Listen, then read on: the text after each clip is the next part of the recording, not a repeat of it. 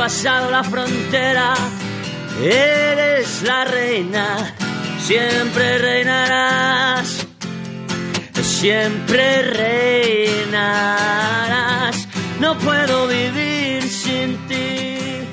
Hoy por hoy, con José Luis Sastre. Cadena Ser, Bejar.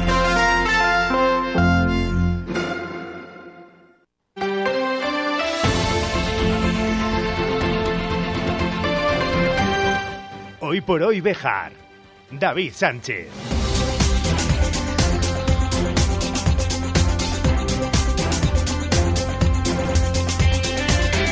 12 horas y 20 minutos de la mañana. Saludos, muy buenos días, bienvenidos amigos y amigas de la radio. Esto es Hoy por Hoy Bejar y Comarca. Es miércoles 16 de agosto del año 2023.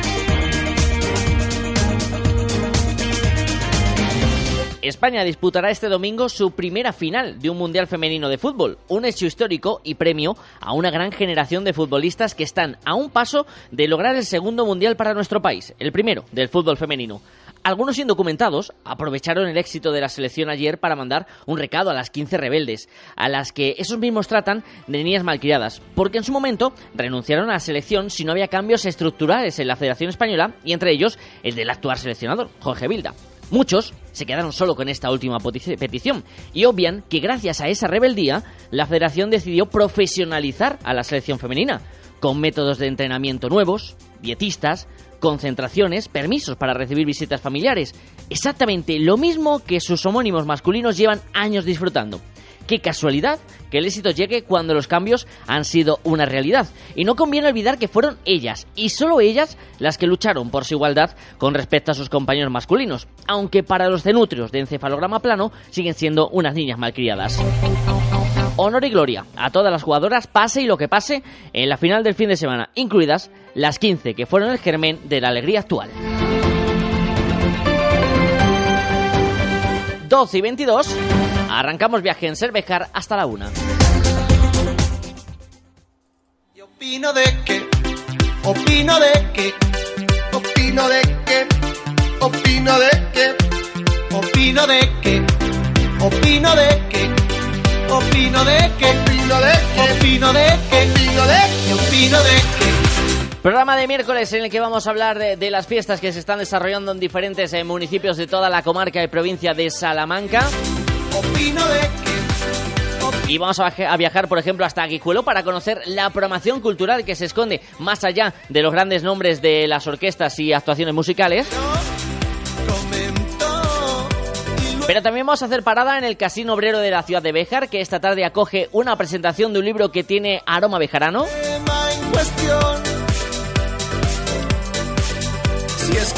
Y como estos últimos días estamos yendo contra reloj, hoy vamos a escuchar la reflexión semanal que cada viernes suele lanzar Fernando Sae de Miera en esta sintonía, pero que por motivos de agenda el pasado viernes no nos entró, el lunes también estuvimos a tope de contenido, así que hoy le hemos reservado este miércoles para poder escucharla.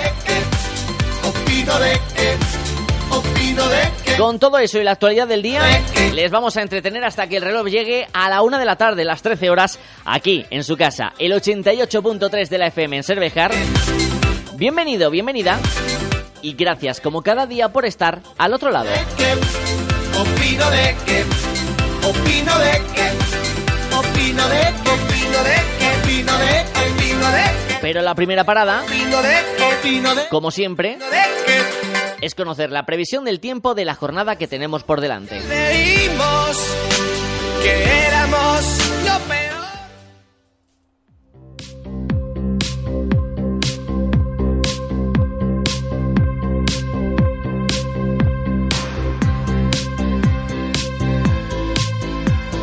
Sin cambios en cuanto a las condiciones meteorológicas, según informa la Agencia Estatal de Meteorología para Béjar y su comarca, cielos despejados, día soleado y temperaturas que siguen siendo típicas de la época en la que nos encontramos.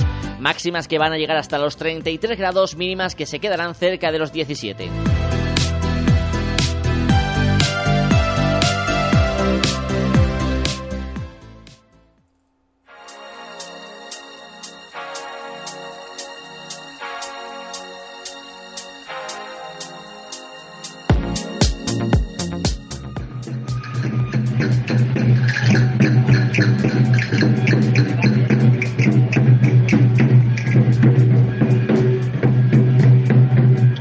Esta ha sido sin duda la sintonía habitual en muchos municipios de la provincia de Salamanca durante la jornada ayer, 15 de agosto.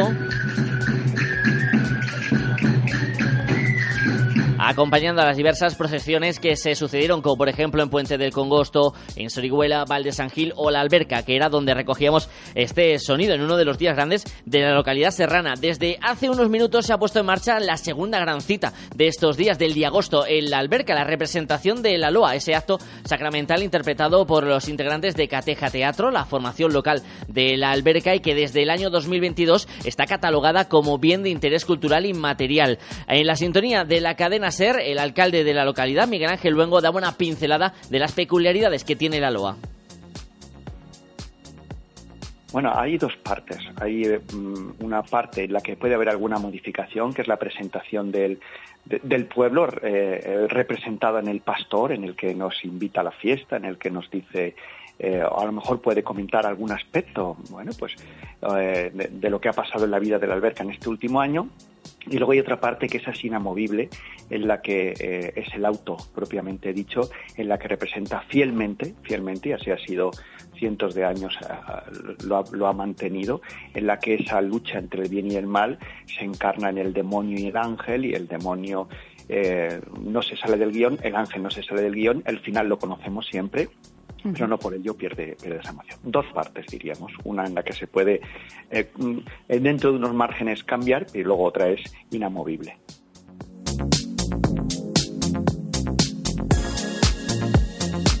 Durante estos días siguen eh, los eh, festejos en gran parte de la provincia de Salamanca.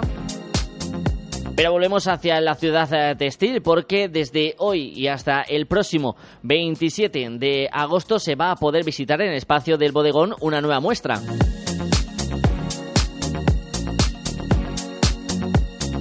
Una colección de 128 piezas de botijos de diferentes tamaños y tipos que pertenecen a Antonio Rodríguez Bermejo.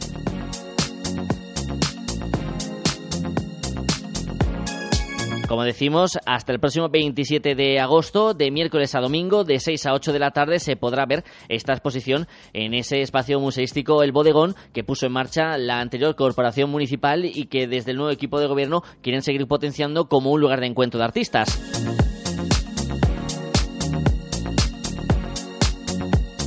Y aunque en este mes de agosto se esperaba, que se iniciaran las obras de mejora en el Museo Mateo Hernández de la ciudad de Bejar, finalmente no comenzarán hasta el mes de octubre. Escuchamos al concejal delegado de ese área de museos, Kevin Blázquez. Sí, a raíz de la devolución de la escultura de la maternidad orangutanes, se aprovechó la visita de, la devolución para que la restauradora del, Reina Sofía eh, evaluara las instalaciones y las obras y demás. Entonces se reunió con el arquitecto técnico y con el, y con el director de obras y decidieron acordar unas nuevas medidas de seguridad para que las obras quedaran perfectamente protegidas. Pero claro, al evaluar nuevas medidas de seguridad, pues había que solicitar nuevos presupuestos y eso iba a hacer que las obras se retrasasen ligeramente. Lo más seguro es que se inicien durante el último trimestre de este año.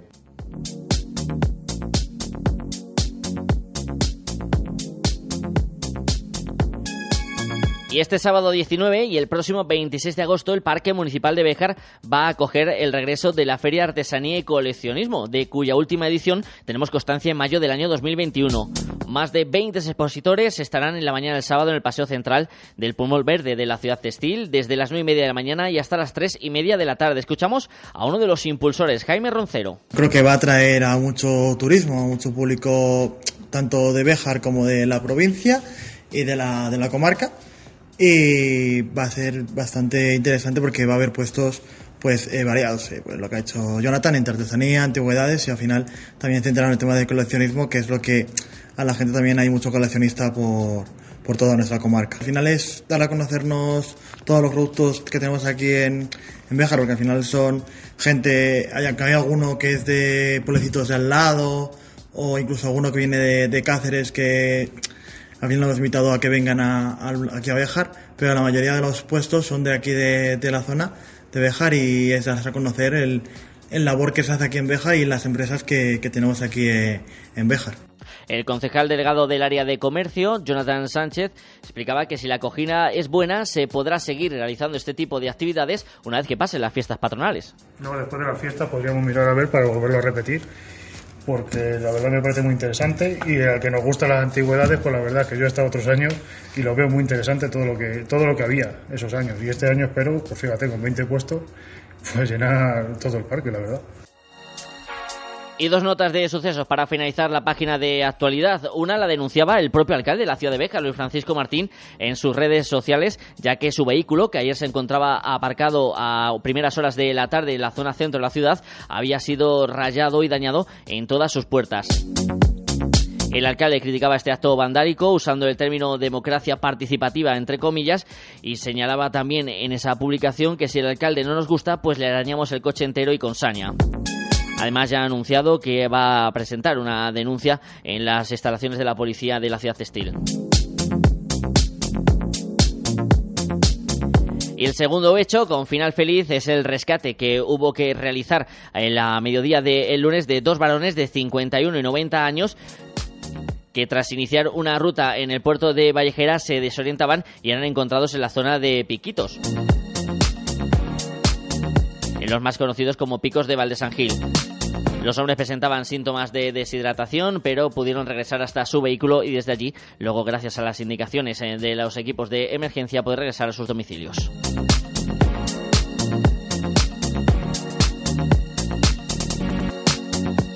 Doce y 31 minutos de la mañana.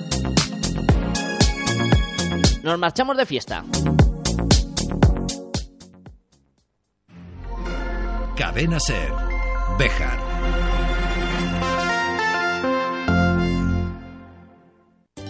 Supermercado Unidemarket, tu supermercado de confianza, tu supermercado en el centro de Bejar. Todas las semanas las mejores ofertas en carnicería, pescadería, frutería y con la tarjeta Unide ahorrarás con descuentos en las marcas de siempre y vales en efectivo. En el centro de Bejar, en la Plaza José Lidón, Supermercado Unidemarket, mejor y más cerca.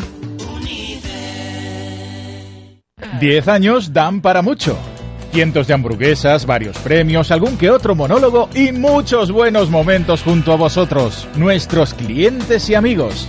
Gracias por estos 10 años y larga vida al Charlie. Charlie Comedy Burger Factory en el Parque de la Corredera de Bejar. ¿Buscas plaza de garaje en Bejar? Cofaesa pone a la venta plazas de garaje en la calle Gibraleón amplias y con posibilidad de punto de carga eléctrica. Infórmate en Construcciones Faustino Esteban, COFAESA, en la calle 28 de septiembre 16 o en el 616 99 28 52. esa cintura suelta, baby si yo te cojo, a la altura Guijuelo está a punto de arrancar sus fiestas patronales en este verano 2023, en la que las orquestas y los grandes momentos musicales suelen ocupar muchas de las agendas de las personas que van a venir hasta la Villa Chacinera. Pero también hay un hueco para una agenda cultural. Vamos a hablar con la coordinadora de cultura del Ayuntamiento de Guijuelo, María Jesús Moro. Hola María Jesús, muy buenas tardes. Hola, buenas tardes a todos. Encantado de saludarte. La primera pregunta es obvia un poquito más hacia el lado personal. María Jesús Moro ha dejado de estar en la Corporación Municipal. No sé si son unas fiestas diferentes en ese sentido? Bueno, son diferentes eh, en, el, en el sentido que no tengo que estar en, en algunos actos institucionales eh, que eran antes, bueno, pues obligatorios por el cargo que ocupaba, que ocupaba como concejala de Cultura, Educación e Igualdad. Eh, pero bueno, que al final mi trabajo siempre ha estado muy vinculado y ahí seguiré presente para que todo esté bien, en orden y, y que la cultura, por supuesto, no, no puede faltar en fiestas. Una cultura que vamos a disfrutar en estos próximos días, que me decías antes de que pusiéramos en marcha esta entrevista, ya viene programada de meses de antelación, que es una característica que siempre habéis tenido en el Ayuntamiento de Juelo y en el área de cultura. María Jesús, adelantaros con el margen de maniobra para poder programar con tiempo y elegir espectáculos que sean los que vosotros queréis traer hasta la villa. Sí, la verdad que desde principio de año prácticamente la programación que se desarrolla principalmente en la Plaza Julián Coca está cerrada, porque es verdad que a nivel cultural sí que, tenemos la visión muy clara de lo que queremos programar que también va un poco acorde a, lo que nos demandan los guijuelenses y, visitantes. Entonces, bueno, es verdad que si queremos tener una programación del nivel que tenemos, tenemos que cerrar eh, fechas con, mucha anterioridad a, agosto, por supuestísimo. Y en cuanto a, a las otras actividades que tenemos o actuaciones de pequeño formato, bueno, pues nos da más flexibilidad, no tenemos que tenerlo eh, tampoco con tanta antelación, pero es verdad que tampoco descuidamos y, lo hacemos también con bastantes meses de, antelación, eh, pues para que esté todo perfecto y a, y a gusto de todos. ¿Es complicado intentar satisfacer tanto a niños, a adolescentes, jóvenes, mayores, sobre todo viendo que los gustos culturales están siendo como muy cambiantes cada año?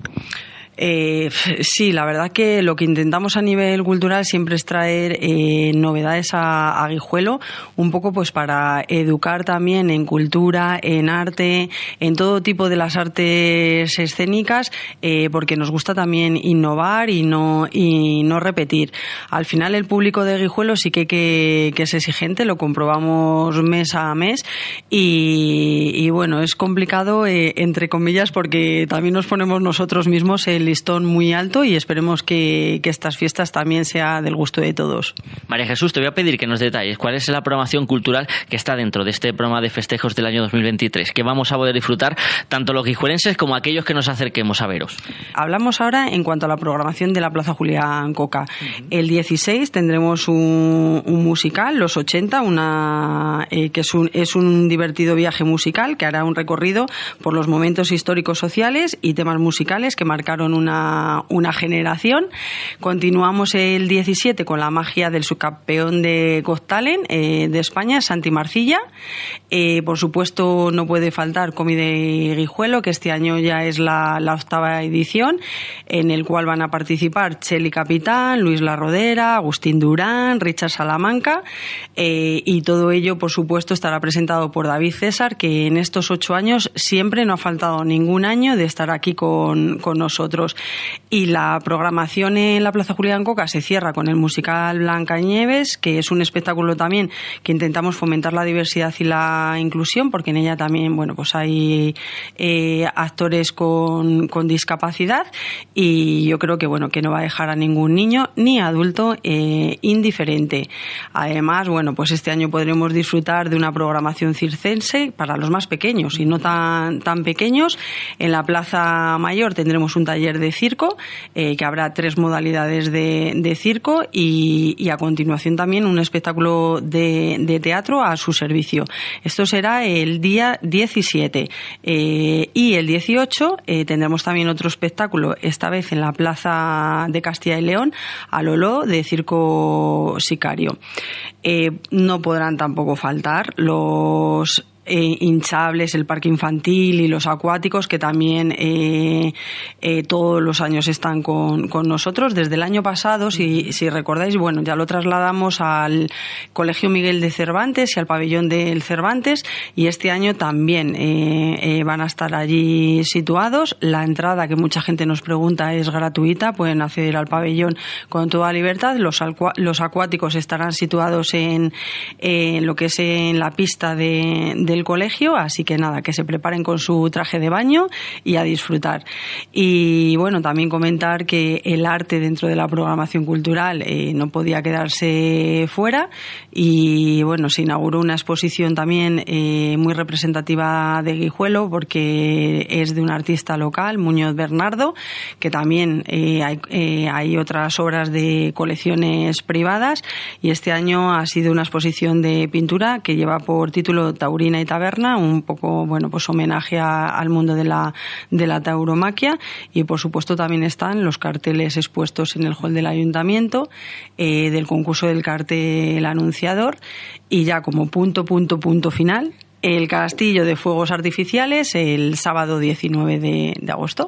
Como vemos, una extensa programación con diferentes ámbitos, tocando diferentes palos de una cultura, y lo hablábamos antes de comenzar esta entrevista, María Jesús, que no ha parado en Guijuelo ni durante el tiempo de pandemia, ni tampoco ahora en verano, ni va a parar cuando comience el curso, porque creo que es una de las áreas, y si no me corriges, que en prácticamente todos los ayuntamientos está en constante línea de trabajo, enlazando un mes con otro prácticamente. Sí, la verdad que no paramos nada, nada, nada, nada. Bueno, y además que te adelanto y te avanzo que ya tenemos la programación de septiembre eh, porque es verdad que tampoco podemos hacer un parón eh, en el centro sin dejar hecha nuestra eh, próxima programación. Y en septiembre, bueno, pues presentaremos también todos los cursos y toda la formación que se va a desarrollar en el centro cultural, las nuevas novedades también en biblioteca, las inscripciones de ludoteca. Y el sábado 2 también tendremos una actuación de danza en, el auditorio de la DESA municipal, que estéis todos también invitados a, a venir a verla. Pero antes de todo eso, acérquense hasta Guijuela o en estos días de fiesta para disfrutar del ambiente festivo y de la cultura. María Jesús Moro, responsable de cultura del Ayuntamiento de Guijuelo, gracias por atender a la cadena SER en este ratito y que tengas unas felices fiestas y que disfrutemos mucho de esta programación. Muchas gracias por estar un año más aquí con nosotros y desde aquí también queremos invitar a, todos los que nos escuchan eh, a las fiestas de, de Guijuelo, que sois todos muy bienvenidos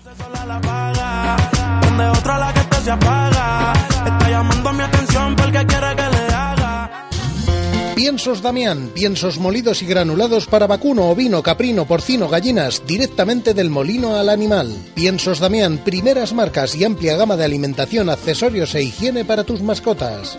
Piensos Damián, en Béjar, en la Rotonda de Palomares y en la entrada de Sorihuela. Piensos Damián, apoyando a nuestra ciudad desde hace más de 50 años. Juega con nosotros si quieres ganar.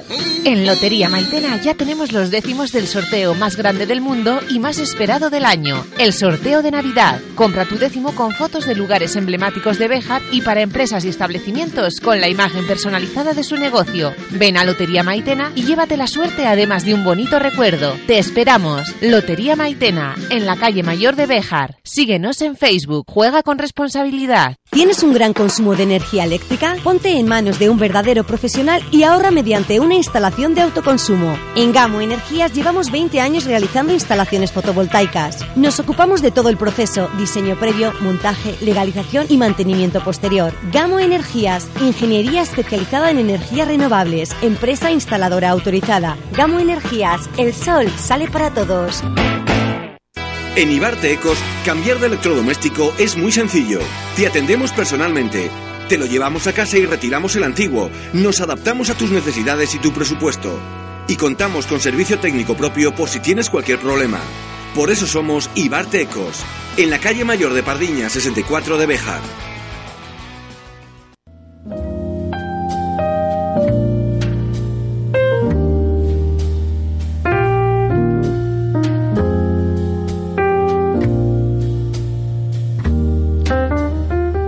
La cita cultural de este miércoles en la ciudad de Béjar nos lleva hasta el Casino Obrero de nuestra localidad.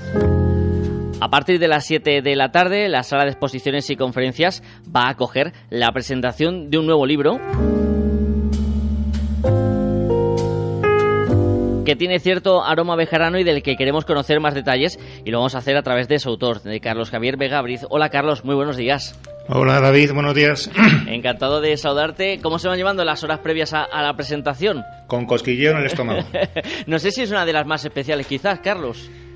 Pues te podría decir que sí, aunque llevo ya cuatro con este libro, esta, al ser aquí en tierra conocida, la verdad es que tiene su, su, cosilla. Ahora vamos a hablar de qué se esconde en las páginas detrás las huellas de Tristán, vive el camino primitivo, pero antes, Carlos, por ubicarnos, porque lo estamos mencionando, vinculación en Béjar, ¿cuál es ese vínculo que tienes con la ciudad textil? Pues la familia materna es toda de aquí, mis abuelos, mi madre, mi tía, y la verdad que, bueno, eh, aquí he pasado los mejores años de mi vida, creo, desde los 14 hasta los 21 primeros trabajos, primeros amores, primeras fiestas, borracheras no.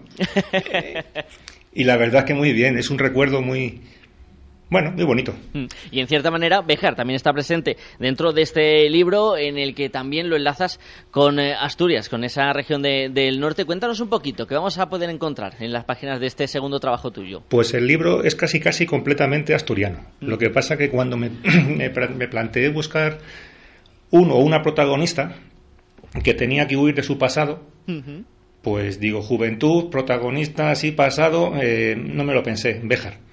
Béjar, pues porque, por lo que te digo, aquí fueron mis mejores años y un pequeño guiño, pues eso, a, a mi juventud. Luego, pues a mis abuelos, porque al final el libro no deja de ser un homenaje a esos abuelos que han malcriado a sus nietos, pues qué menos que, que hacerles ese, pequeño homenaje. Ese homenaje, esa motivación también para todos los vejeranos de sumergirnos en la lectura de Tras las huellas de Tristán, sin entrar en demasiados detalles, sin entrar en spoilers, que se dice ahora. Carlos, eh, una breve pincelada de cuál es el argumento del libro. Pues el argumento del libro es que una doctora que huye de su pasado acaba por azar trabajando en la Universidad de Oviedo. El día de su presentación en la universidad, un matrimonio eh, había heredado heredado de forma fortuita, porque al hacer limpieza encontraron un viejo diario en su casa. Ese diario recoge eh, un viaje increíble en el espacio-tiempo del reino de Asturias. Y a partir de ahí, pues la doctora, mientras va, ¿cómo te diría? Mientras va haciendo el camino primitivo, porque al final ella tiene que fomentar eso en la universidad, Oviedo, origen del camino. Mientras va fomentando ese Oviedo, origen del camino, va a ir estudiando el viejo diario y a partir de ahí va a vivir pues eso, una experiencia increíble. Una experiencia que vamos a poder disfrutar nosotros a través de la lectura. ¿Es difícil, Carlos, unir la ficción con esa parte de realidad histórica? ¿Hasta qué punto es eh, complicado hacer esa mezcla? Pues todo depende de tu capacidad inventiva y, de lo que te muevas. Eh, es difícil, la parte de ficción es muy fácil. La parte de historia, de realidad del reino de Asturias es más compleja. Lo que pasa que estando allí me dijeron, Dice, ¿tú sabes que ha estado aquí el rey Arturo? Digo, ¿qué rey Arturo? Dice, el de la tabla redonda. Dice, sí, sí, ha estado aquí. Dice, anda, ríete de otro. Y le digo, ¿dónde viene documentado eso? Dice, en ningún lado. Y en ninguno pone que no haya estado. Con lo cual, el siglo IX de Asturias está muy poco documentado. Así que lo que he puesto puede ser verdad, puede ser mentira, pero muy poca gente me lo puede lo puede rebatir, ¿no? Pero qué importante también la documentación, ¿no? Porque además va saltando diferentes épocas históricas y es ese trabajo oscuro, Carlos, que muchas veces eh, me gusta comentar con los autores, con los escritores, esa parte de buscar información, de contrastarla, de encajarlo en la historia, que luego cuando vemos el resultado en las manos, no somos conscientes de todo lo que supone. Hombre, yo cuando estuve en Asturias a documentarme, yo ya tenía hecha la parte actual, la del siglo XXI, la de la doctora Aguirre, la protagonista del libro, y la parte de, ficción del, del siglo IX pero caminando por Oviedo me sentí yo mi protagonista. Iba porque una de, de, las cosas de este libro y del anterior es que dicen que describo muy bien los lugares por donde pasa todo. Y me sentí yo mi protagonista. Iba caminando por las calles de Oviedo, digo, ¿qué pensaría aquí ella en esta esquina? ¿O qué pensaría en este parque? ¿O qué pensaría? y la verdad es que fue un trabajo enriquecedor muy bonito. Un libro además que puede llamar la atención a los lectores por esa división en dos partes que, que forman todo el conjunto de Tras las huellas de Tristán. Pues son dos partes, lo hice así adrede porque la primera parte recoge el pasado oscuro de la doctora Aguirre, de cuando sale de Béjar, por qué se va de aquí, que coincide a su vez alternando capítulos con la parte histórica del siglo IX, que coincide con el mayor esplendor del reino de Asturias, que es el, declive de Oviedo como capital del mismo. Al ampliar las fronteras al sur de los picos y al norte del Duero, gobernar todo desde Oviedo era muy difícil. Florece León, florece Zamora, florece, bueno, otras, otras, eh, otras plazas, y coincide que es el mayor reino, pero el peor para su, su capital. Con lo cual esa parte que he llamado a las puertas del infierno, pues es eso, la parte oscura del libro. Y la segunda que he llamado Ultrella es Susella, que solamente con el nombre ya es un ambiente peregrino, un ambiente pues muy distinto, muy de júbilo, de bueno, y de sacrificio, porque al final el camino es sacrificio, coincide con las etapas que va viviendo la, la protagonista, mientras alterno etapa con un pasaje del, del viejo diario. Y el resultado final, pues es, bueno, muy bonito. Un resultado que está gustando. A tenor de lo que he podido ojear para preparar esta entrevista, Carlos, creo que es satisfecho, ¿no? Con el feedback que te van dando lectores. Pues mucho. Mucho porque ha habido mucho esfuerzo mucho esfuerzo, todos ha habido esfuerzo, porque al final cuando tienes la idea lo demás sale solo. Pero me tuve que ir allí una semana a, a no meter la pata en, pasajes y en sitios, a, a, buscar información, bueno, pues, pero sí muy satisfecho. Muy satisfecho porque es un libro mucho más gordo que el otro y a la gente le ha costado más leerlo, con lo cual no me llegaban resultados, digo, pues decidme algo. Pero luego han ido llegando esas eh, felicitaciones por eh, tu trabajo. A raíz de esto que me mencionabas, de el no meter la pata, eh, ¿hasta qué punto llegaba a ser una obsesión para ti, Carlos, el no cometer algún error, el que nadie podía decir por redes sociales o algún comentario, oye, Carlos, es que esto no es así, este dato no es correcto? ¿Ha habido también obsesión en ese sentido durante este trabajo? Sí, porque en el primero cometí un fallo muy grave que nadie me ha echado en cara, pero el, primer libro está ambientado en Finisterre. Y el Finisterre, el cabo de Finisterre, tiene un nombre, Monte Veladoiro. Sí. Y a su vez está el cabo de la nave, que lo separa una pequeña playa de 100 metros. Tú no puedes estar en el mismo sitio porque es imposible. y me lo dijo una chica de allí, pero como crítica constructiva. y para este libro, eh, si no hubiera ido a Asturias, hubiera metido la pata con un, con un sitio específico y muy importante del libro. La importancia del trabajo de documentación que se encuentra para el resultado final tan excelente que es tras las huellas de Tristán. Eh, Carlos, cuéntanos un poquito cómo va a ser la, presentación en sí en el acto en el que vas a estar acompañado por una compañera de la prensa bejarana, Esther Fernández Moro, corresponsal de la Gaceta de Salamanca aquí en Bejar. Pues no lo sé. No sé nada. Lo he dejado todo en sus manos. Me ha dicho que ella iba a hablar con, con personas del ayuntamiento. Le planteé este proyecto al ayuntamiento, al casino y a, la gente de mm, Centro de Estudios Bejaranos. Sí. Centro de Estudios Bejaranos no podía por agenda y me derivaron al, al, casino y a su vez me dijeron que mirase en el convento San Francisco. El ayuntamiento eran todo facilidades, pero al tener que hacerlo por sede electrónica me pillaba un poquitín el toro y me opté por el casino. No sé ni cuánta gente va a ir, no sé qué va a pasar, presenta Esther porque es amiga de una amiga en común. Y poco más te puedo decir. Espero que les guste a, todos. Invitar a todos los oyentes a que acudan esta tarde a partir de las 7 al Casino Obrero de la Ciudad Textil para la presentación desde Tras las Huellas de Tristán, Vive el Camino Primitivo. Eh, independientemente de la presentación, Carlos, seguro que algún oyente lo mismo no puede acudir esta tarde, pero quiere hacerse con eh, un ejemplar. ¿Cómo puede conseguirlos?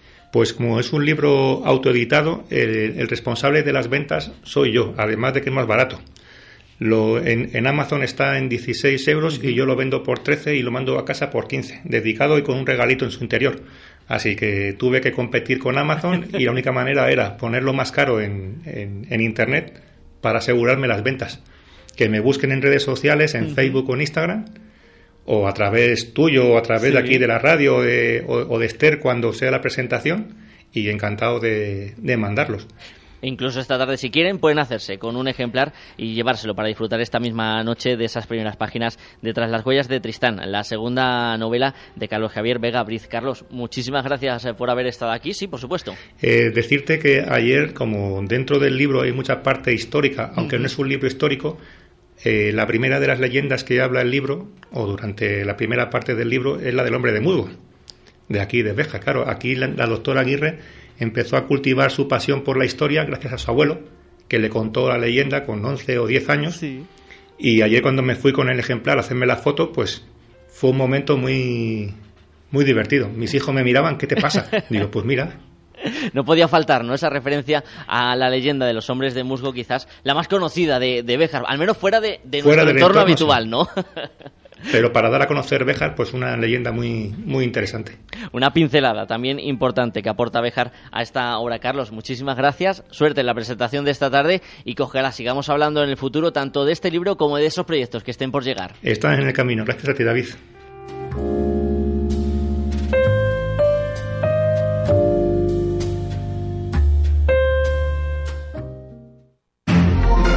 Cadena Ser. Bejar.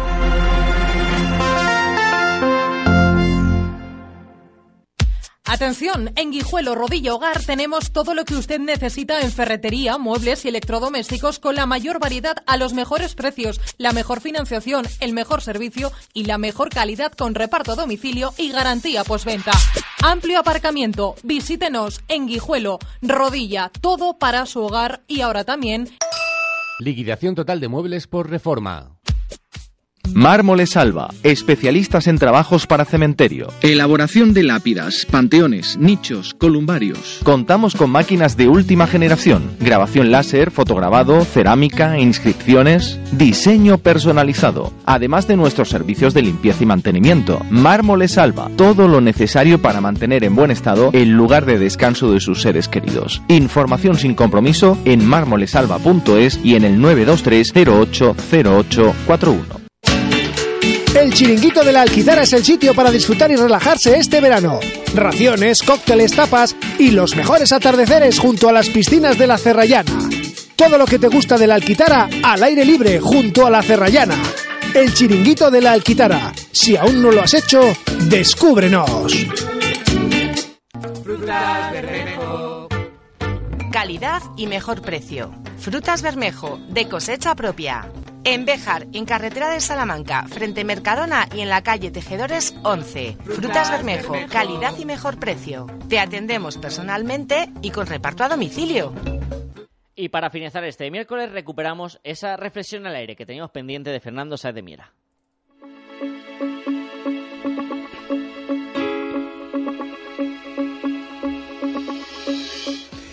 Buenos días, amigos y asiduos oyentes de la cadena Cervejar, eh, que seguís estas reflexiones cotidianas al aire de los viernes. Después de estas semanas, amigos, echaba de menos esta comunicación con todos vosotros. En primer lugar, quiero agradecer muchas de las buenas palabras que me comentáis por estos artículos semanales de los viernes.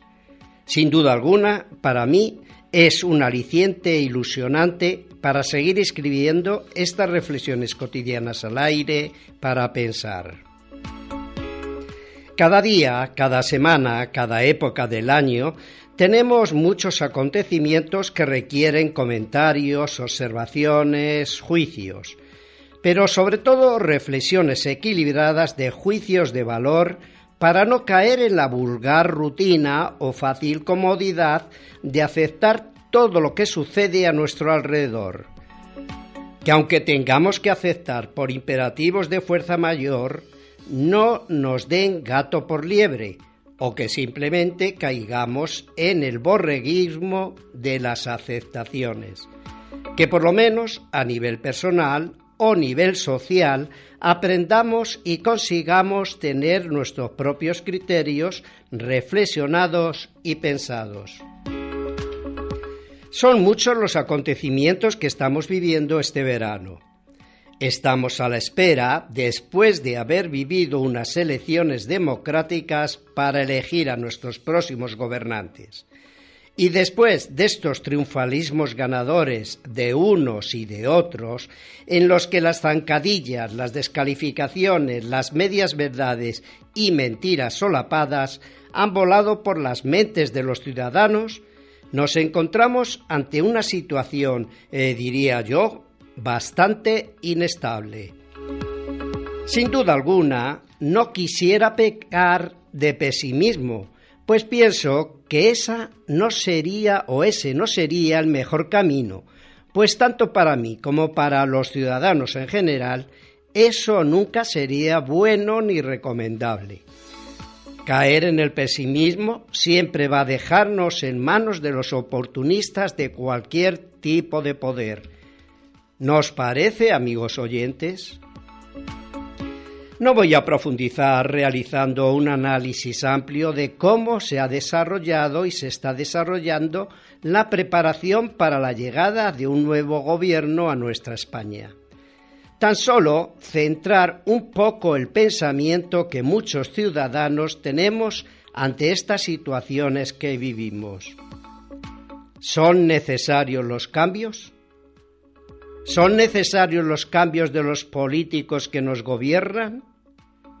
¿Es importante la alternancia política de los partidos? ¿Acaso no observamos cuando los políticos cometen errores, fallos de todo tipo que perjudican el bienestar de todos los ciudadanos? ¿Por qué tanto interés en perpetuar un poder cuando los ciudadanos estamos cansados de políticas nefastas?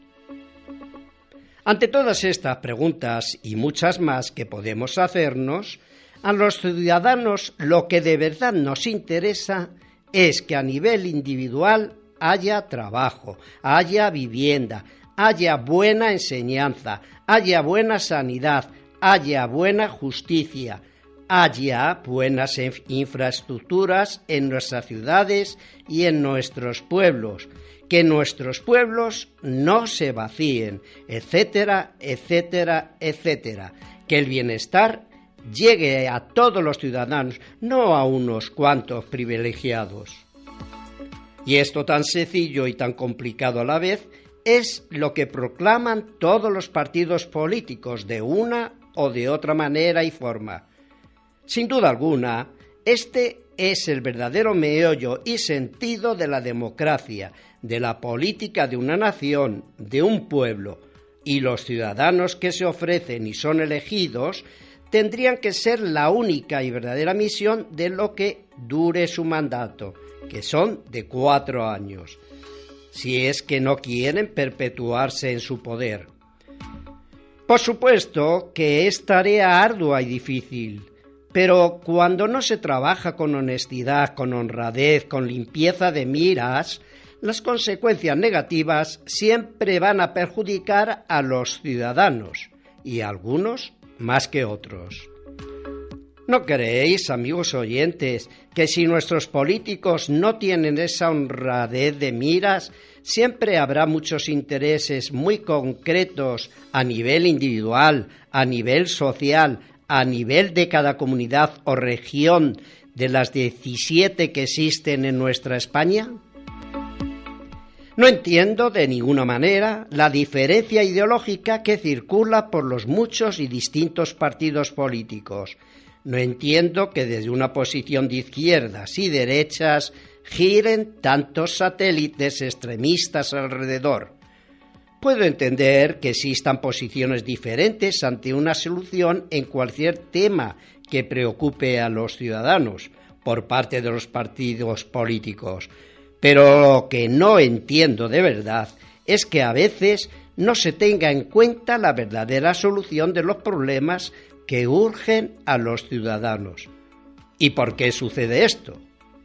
Al igual que buscar solucionar problemas importantes que tienen los ciudadanos, es muy trascendental que desde el gobierno, comunidades y ayuntamientos se trabaje en una educación ciudadana pues eso va creando valores y sensibilidad de actuaciones positivas que llevarán al ciudadano a mejores comportamientos cívicos y no desde una tergiversación oportunista de fines concretos de los que dirigen, ya que de alguna manera se conseguiría una frustración y un desencanto de todos los ciudadanos ciudadanos y políticos gobernantes tendrían que tener iguales y parecidos comportamientos de cooperación, de ayuda mutua. ¿Nos parece, amigos oyentes bejaranos? Un ayuntamiento está a nuestro servicio. A un ayuntamiento hay que darle confianza. Y esa confianza, cuando es mutua, cuando desde el punto de vista ciudadano tenemos una buena comunicación de observaciones, de iniciativas, de posibles defectos o desperfectos que sin callarnos se lo comunicamos al ayuntamiento para mejorar, para mejorar nuestra ciudad, pues es cuando de verdad estaremos en el mejor camino de un entendimiento en nuestro vivir diario, es decir, en nuestra ciudad de Béjar. ¿No pensáis, amigos, que este es el mejor camino para un buen entendimiento entre todos? Gracias Fernando, este viernes recuperará su espacio habitual y nosotros nos marchamos. Volveremos en el programa de las 12 y 20 el viernes. Mañana programación especial con toda la atención puesta en el Congreso de los Diputados. Nos escuchamos, chao.